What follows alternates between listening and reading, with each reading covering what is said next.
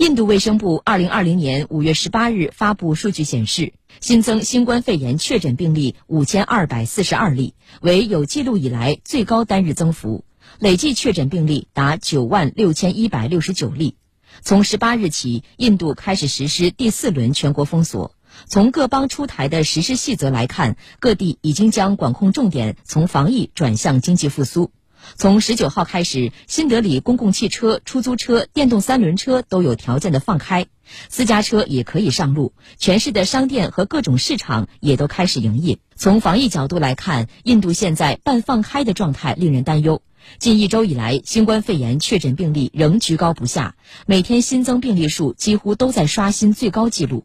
自印度实施全国封锁以来，印度经济遭受了沉重打击，这一财年的经济增速可能是零。到五月十日，印度的失业率已经达到百分之二十五点五，而失业人口可能在一亿人以上。土耳其卫生部长科贾当地时间二零二零年五月十八日晚在社交媒体上表示，土耳其当天新增新冠肺炎确诊病例一千一百五十八例，累计确诊十五万零五百九十三例。